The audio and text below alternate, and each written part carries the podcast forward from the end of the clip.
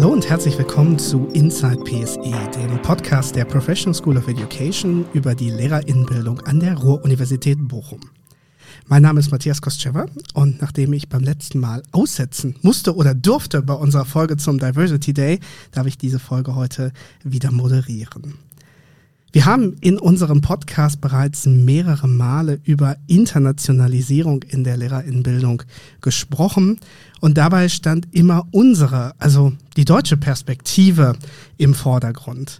Und das wollen wir heute ändern und dafür haben wir uns einen internationalen Gast eingeladen. And for this reason, I am now switching to English. Um, first of all, I would like to welcome my co-host today, Marie van der Beeke. Hello, thank you. Uh, you're joining our podcast for the third time, I think. Yes, I am. So I'm already a regular. Yes. and of course, I would like to welcome our guest today, uh, Sari Harmoinen, PhD from the University of Oulu in Finland. Welcome, Sari. Thank you. Uh, would you like to introduce yourself to our listeners? Uh, maybe I will start that I am arriving from uh, Finland, from the city of Oulu, and I am an education dean in the Faculty of Education and Psychology. But uh, I also do the duties correlated to the university lecture in uh, natural sciences and math didactic. And I am an adjunct professor in STEAM education, and it's correlated to the development of the teacher education we will talk um, about some th some topics about your work and your uh, research. But uh, for the start, I have a yeah, special question for you. Maybe um, when we look for new or modern concepts in schools in Germany, we often look to Scandinavia mm. or to Finland. Um, and today we have the opportunity to get an inside perspective and uh, to the uh, Finnish educational system. Uh, how do you experience this in your everyday professional life? That uh, we look to Finland when we think about new concepts uh, from for learning and uh, for school. When it comes to learning schools, do many people um, from abroad look to Finland mm. and want to learn from mm. you? And how do you experience this? Uh, thank you for the question. uh, it has lasting about 10 years that uh, education traveling and many um, visitors has arrived from Asia, from Europe, from America, from different countries, and I have amazed that uh, why why they are do doing that. Uh, I know the basis because we have succession in the PISA uh, results. Uh, 2006, I remember. I'm not so sure is it correct year, but about that. And um, in that uh, year, we manage in math, in natural sciences, but also in the literacy. And those are the core, uh, core uh, subjects in the school. And those are also the uh, subjects which is very um, long time in the basic education from first year to the last year. And uh, I'm not so sure are we so well done. Uh, in the results, yes, but um, still we are doing the things as we uh, do to uh, as we understand it's the best way to do best way to support pupils and do something for them. Um, maybe we have same educational processes maybe have we have some teaching methods as other ones but uh, maybe the difference for us is that we try to support our student as well as we can do. But I'm not so sure is it anymore today. So so I wonder are we still interested in for others? I think so, yes, because uh, even when I was in um, Rita Hayu school, um, I visited it for one day, and I was amazed at um, all the different concepts you have. For example, you've seem to focus a lot more on team teaching, mm-hmm. and um, also your students seem to be prepared to do a lot more on uh, self-regulated learning. Mm-hmm. So um, they seem to be able to to regulate their own learning processes mm-hmm. better than um, we see that happening in our schools. Mm-hmm. So um, I think that there must be some concepts where you um, prepare the students uh, Mhm. for this self-regulated learning process, um, for their metacognitive processes better, Mhm. then um, we do that in Germany, where we ha- still have a big of a focus on teacher um, regulated learning Mhm, processes. mhm, mhm. Maybe we have so long a history with the concept, uh, conceptualization or conceptuali, uh, conceptualization pedagogical methods, and in those uh, the teacher is not the the thing who are saying how the things are going. Uh, in concept uh, constructivism is the g- g- right word.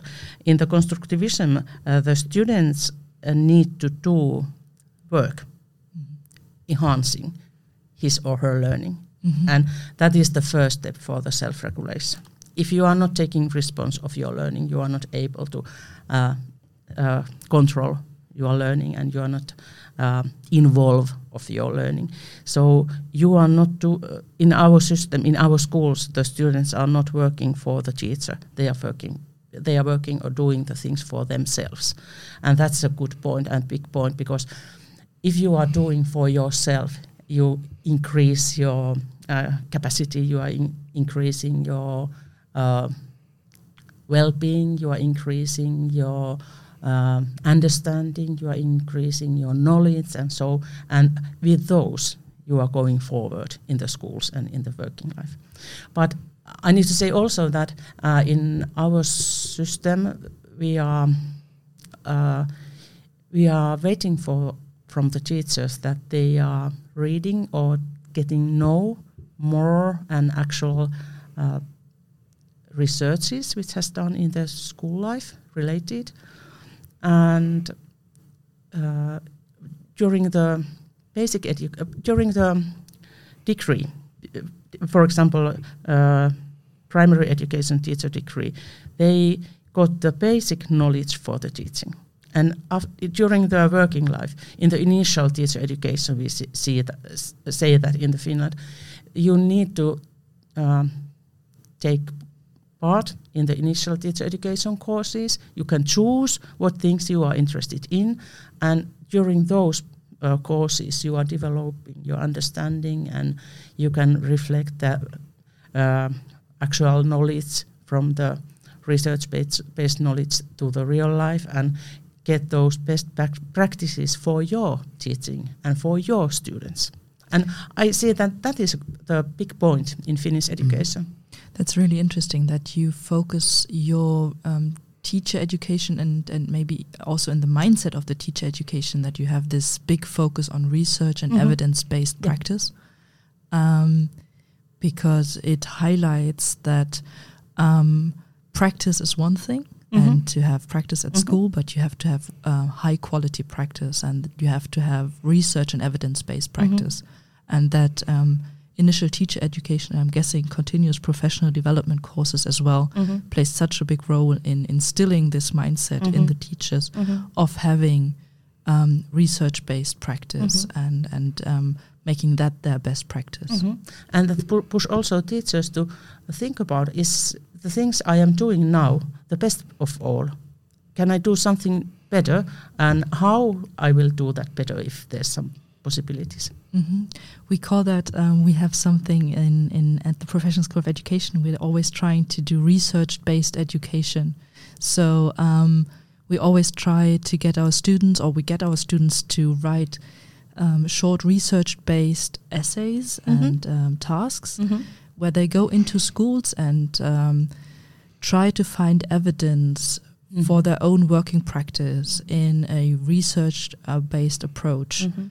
So that they maybe interview teacher or they have a little Mhm. questionnaire for students so that they can find out new ways to deal with challenges that they are seeing specifically in the schools. Yeah. so it's not a large sample it's just for a certain school Mm. um, with a certain challenge um, find a solution for that. So i'm guessing this is also an approach that you are taking and you're trying to instill in your teachers. Yes, of course, we are doing that also, and even if it's only one part of the real life, it's a good part, and you are you can um, reflect the theory and the real based, practice based things during your uh, learning process. Mm-hmm. Very interesting. I think this is a good uh, segue, maybe, to mm-hmm. um, what student teacher education looks like in Oulu, isn't it? Yes.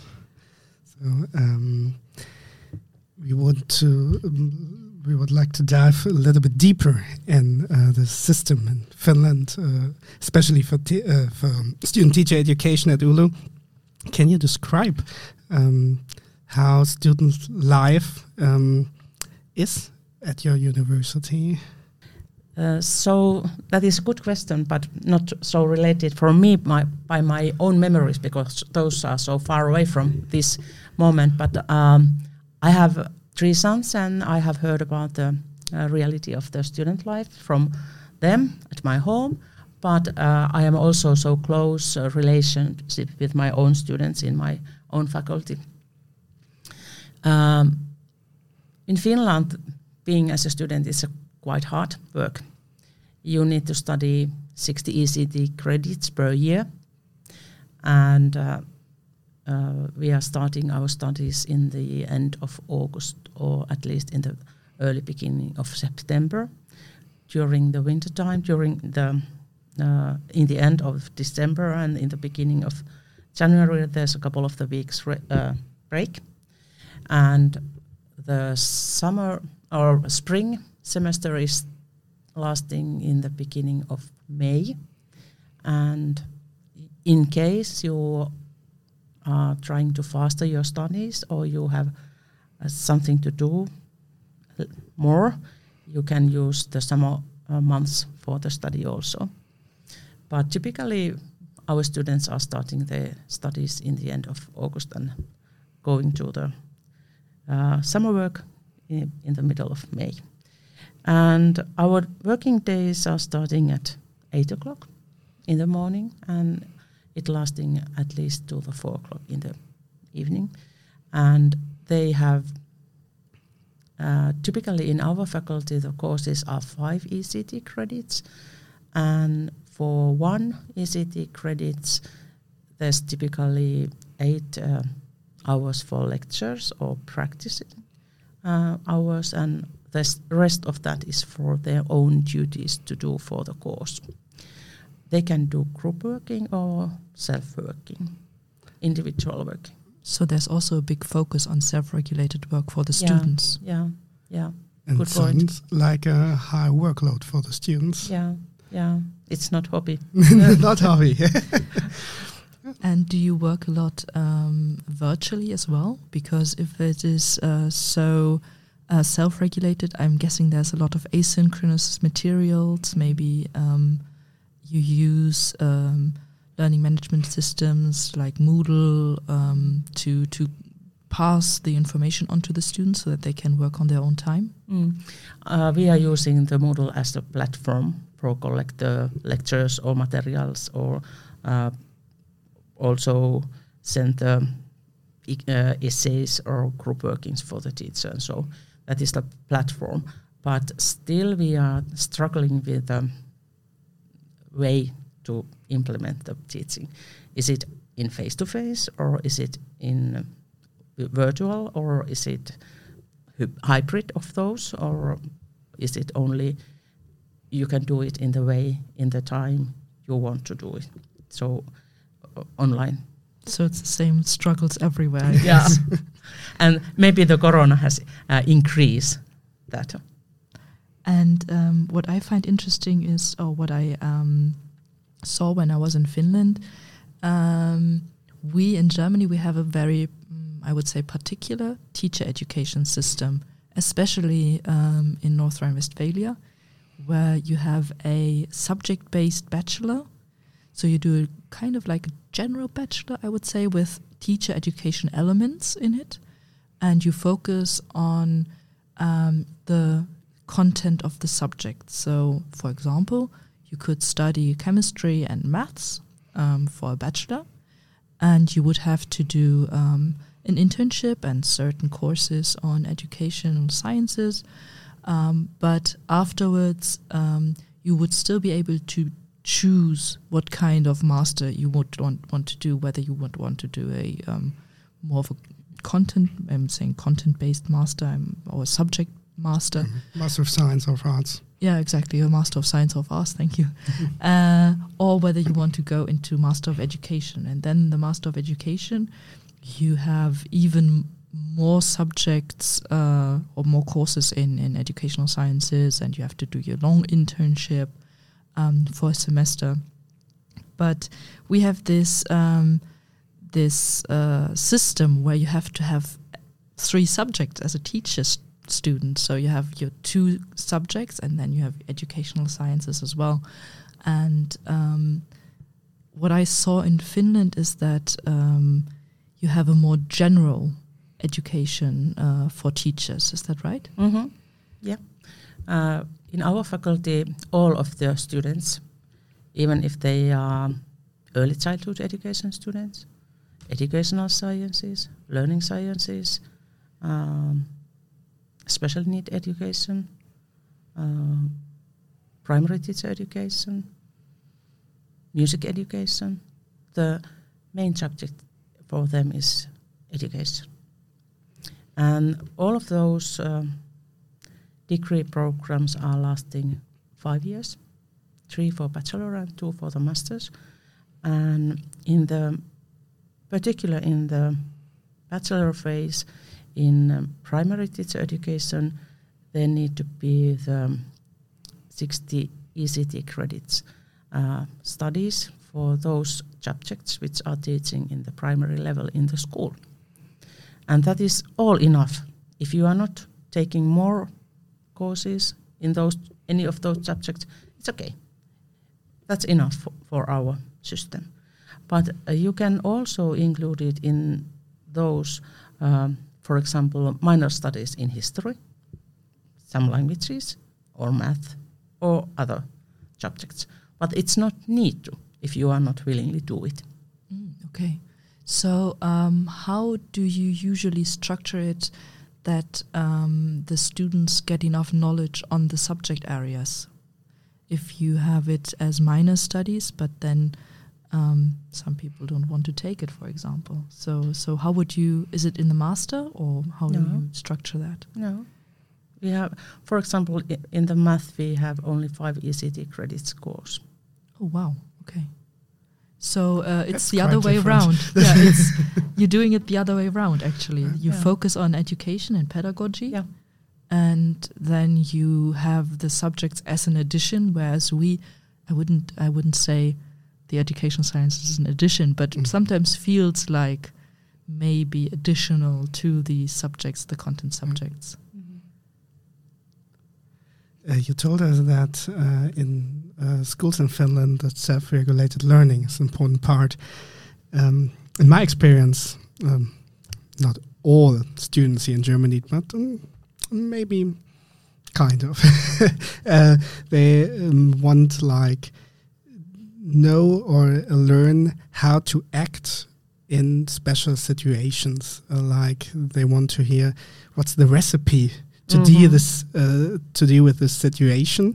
Um, how do experience this uh, in Finland with uh, this uh, important part of self-regulated learning? Yes, our students are also waiting for the Okay. receipt or the paper, how to behave or how to handle these kind of the things. But we try to provide the basic knowledge. We, uh, for example, in our university, but also in the other universities where are the teacher education in Finland, there's a, a normal school teacher education, teacher practical teacher practical school for teacher education. So they can visit there, and they also need to visit there. They need to um, practice there. They need to observe uh, the situations, and uh, uh, there's need to be some kind of the part where is the seminars related to those practices, so they can handle or they can discuss or they can reflect those things. So we are trusting that if they see something and get um, uh, equipments for particular situation, they can uh, uh, change or they can move the understanding for other situations. So they need to uh, receive only in the beginning, and if we uh, do that phase well, we can provide some equipments for the future. Because we are not able to prevent what kind of the things there are in the classrooms or in the future with teacher yeah, so it's more of focus on the transfer of yes, skills yes. Uh, because you're not able to predict anything yes. for the future. We're always saying that that we um, want to prepare our teachers because we are now um, teaching the students who are going to be teacher for the teachers for the next 40 years. Absolutely. And we all don't know what kind of world we're going to live in in mm -hmm. 40 years. Mm -hmm. So um, to be able to have these um, transformational skills and these future skills is, is becoming uh, more and more important. Yeah. Um, you were just talking about school internships mm -hmm. during the study phase. How long are they? What what are the students doing during their internships? Oh, in the primary teacher education, there's uh, three different practices they need to have. Uh, first one is during the first semester, and they go to the school and observe the relationships between the students and everything. Which they can see there because in the beginning it's not able to see anything. Or maybe maybe not anything but it's so many things in the classroom you can observe but in the beginning you need, need to concentrate in the first things it's very important to get known because we are starting the basic educational studies also at the same time. So we are providing the theories for the basic education, the educational core uh, theories, and so the, so they can reflect some of those in the practice. And the second one is in the end of the uh, fourth semester, and they during that uh, practice, it lasting about a couple of the weeks, they uh, do in the groups some teaching sessions. Uh, so they being as a teacher, but not independently. Mm -hmm. It's very important that you are uh, sharing the planning and being in the front of the classroom, but also the reflection how you feel that. I'm feeling in that way. What is your opinion? So we are in the individual also, and in the same situation, we are seeing the things in different way, and we are feeling the uh, uh, eri, uh, different uh, issues in different ways. So we are trying to provide that perspective also for the becoming teachers. And the last uh, internship is the longest one. It's lasting about five five weeks, and uh, there's something in the beginning. You are teaching some hours per week and in the end of that, there's the two weeks who are when you are taking response all of the things in the classroom. Mm-hmm. You are planning, you are teaching, you are investigating if there's something to investigate, you are meeting the parents and so. Oh wow, this is quite comprehensive. Yeah. Very interesting. And you have a university school, don't yeah. you? Yeah. The teacher training school, it's a like a university schools because school because it's a it's a one part of our faculty. Mm-hmm. So this school, um, how is it different from other schools in in Finland? Is it more evidence based? Is it working closer to uh, researchers at your department as well? Yeah, it, maybe they are working more closely for the researchers, and we can also go there and take some kind of the research mm-hmm. easily but um, the pupils are same as in other schools. The systems are same as in other schools. Maybe the teachers in the teacher training schools has less hours to keep it because they also observe or support or um, guide the becoming teachers when they are in their classrooms. So they have a bigger focus on mentoring as well. Yeah, yeah. What we always also find uh, really interesting is that um, in Finland you have to take an admission test if you want to become a teacher. And I think one of your colleagues already told me that uh, not a lot of students pass this admission mm -hmm. test. So you always have way more applications than you have actual students in in in, in the university. So uh, we were wondering what is this admission test like? How is it structured? Uh, and how many students actually pass the test? I provide the answer for the last one in the beginning. 10% of those candidates are passing of the process. And there's a two phases in the process. And actually, now it's the time when the first one is in practice. You are able to take part in the test um, test part, where are you asking some questions, you are providing some uh, articles, you are time to read it, and there's some questions based on those. If you are not taking in that test, you can choose your mater- mat- matricular exam uh, results, or the third one is to uh, if you have done some minor studies in education forward and based on those results uh, how many the grades of those courses you can choose which one of those three you used in the first phase mm-hmm. and after that there has gotten some month about i'm not sure is it 40% or something like that we are cutting off those candidates off and in the second phase, there's an um, interview part that has been as a national common for each of the teacher education uh, departments from about is it third or fourth year we have the shared common interview part and we have also developed that international level. I have taken part in that. And there's uh, five stops. It's lasting five minutes. And uh, the content of each of those stops is different. And it varies from year to year. But I'm not able to say anything more. I'm so sorry because it's so secret. No, you don't have to, of course. No, that's fine. but I think it's really interesting that. Um, you have these admission tests and there's so little um, students actually passing, maybe you can say something towards um, the issue um, what you're actually looking for in the students. So why um, why are you choosing some and why are you um, cutting off others?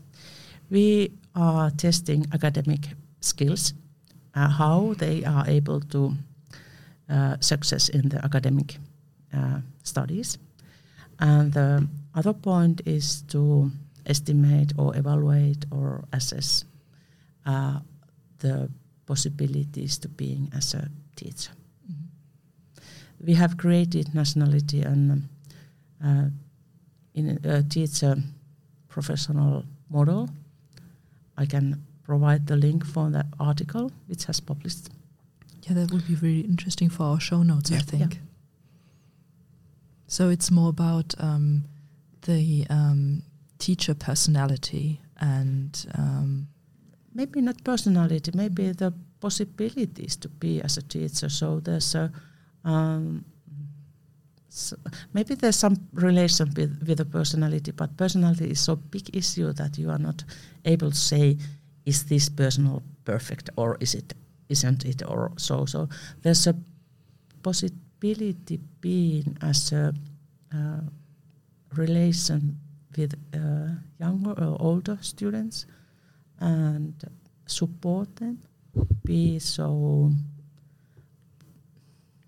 uh, positive, but not positive in the particular way, but you can provide something which is supporting the becoming pupils mm-hmm. and students in their life and in their studies. And if only 10% uh, proceed this uh, admission test, can we say that teachers have a high reputation in uh, Finland? Mm -hmm.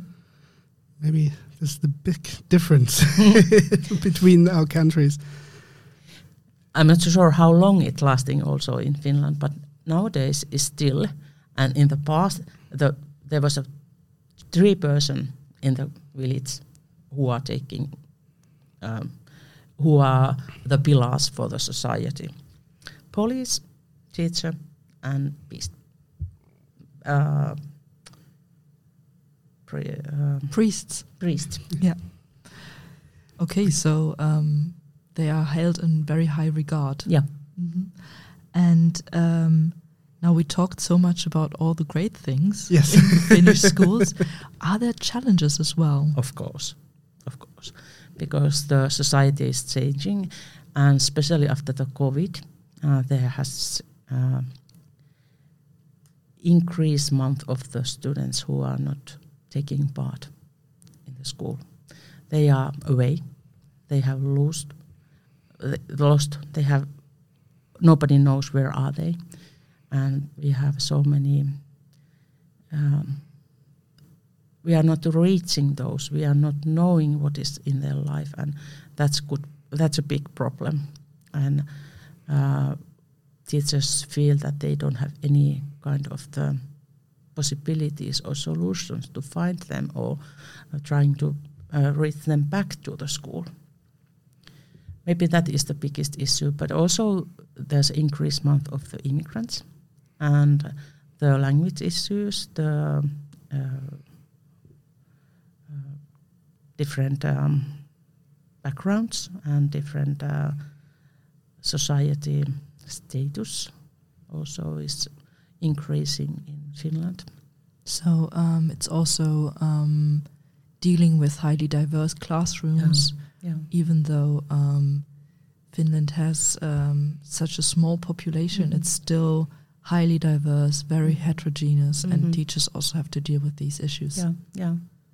There's an increasing amount of those students who are not, who has some, some problems for the teaching, uh, based on different reasons. So they need uh, additional support yeah. Um, in inclusive Yeah. education. Yeah, in Finland there's a big lack of the special need education teachers. We have that as well. That's also a big problem here in Yeah. Germany. How many students are in one class in Finland? Mm, For one teacher, there's about 20, 25 students. A little less than in German. And I think you are also working a lot on uh, gender equal education, especially in the field of uh, of STEM. Yeah. So, um, would you say this is also one of the challenges that um, schools are still facing? hmm Yeah, absolutely.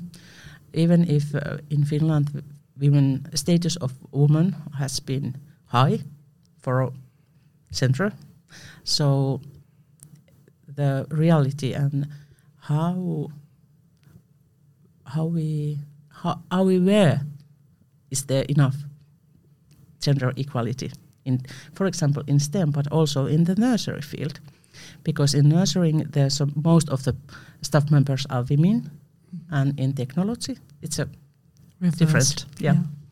Yeah, I think this is the same everywhere as well. Yeah. mhm. So um, I think um, maybe for the listeners of this podcast, um, we are working together with Oulu in the Tested project, um, which we had in a previous ed- episode, which we introduced. Yes, in episode 19, I think.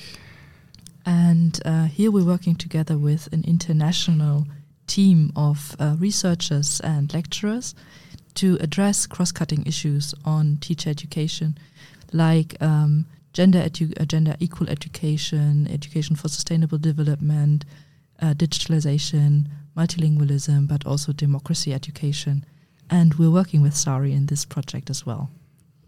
yes and it's a very interesting project And um, this is uh, one of the fields I think why it is so important to to collaborate internationally, because um, of course we all have these issues, but um, I don't know how it is in Finland. In Germany, we always um, see teacher education as very um, national and very um, um, s- uh, shaped through our national curricula or even federal um, restrictions and limitations. And uh, so it's wonderful to work in these international projects now Mhm. to get different perspectives on this. yeah it's also in finland very national based Mm. uh, implementing or doing. And there's also the language issue, which is uh, on the table. And we often discuss is it Finnish we need to speak in Finland, or is it other languages we are, need to use? But also in the university, we are discussing about those things. Maybe our listeners think uh, we do a podcast in English with an international guest. We do it via Zoom on a virtual way. But now uh, you're here in Bochum for exchange. And um, we heard that the Finnish perspective is uh, very interesting for us in Germany. But why do you think the cooperation with Bochum is important or interesting for you in your research? Oh, in Bochum, I see so many possibilities for the collaboration because it's so big university uh, comparing, for example, for the Oulu. But uh, how many students are there in Oulu? Thirteen thousand, about. Okay. So, but I see also that there's so many common points in Finland and Germany. So that helps. As Marie as actually as, uh, just said that it's very important to collaborate uh, internationality in, in the international level because we can see so many uh, different points and we can reflect our things in the way the other ones are thinking those things. But still it's very important to see uh, what kind of the common things we have and we can share. Because still uh, if we have a common things we maybe do something in different way. And if I see and listen and talk with other people, for example, here in Bochum, I can reflect those uh, things in my own content and maybe see something in different way in cases it need to see or it also support me go forward in the way I have done earlier. And uh, Oulu is also part of the UNIC University Alliance. So um, Bochum and Oulu are part of an alliance of 10 universities that work through teaching, research, and community engagement towards more inclusive societies. So UNIC is an abbrevi abbreviation for European Universities of Post-Industrial Cities.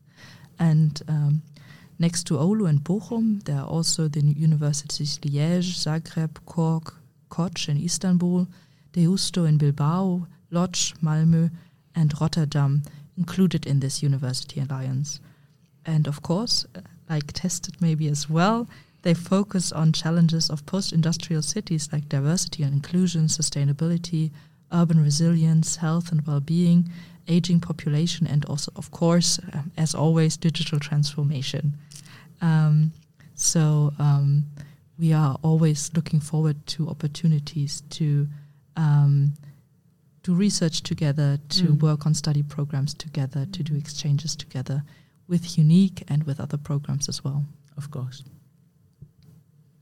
One last question I always uh, ask in this podcast is Are there any topics uh, you would like to talk about we didn't talk about, uh, about your research and um, topics where you think they are interesting for our listeners?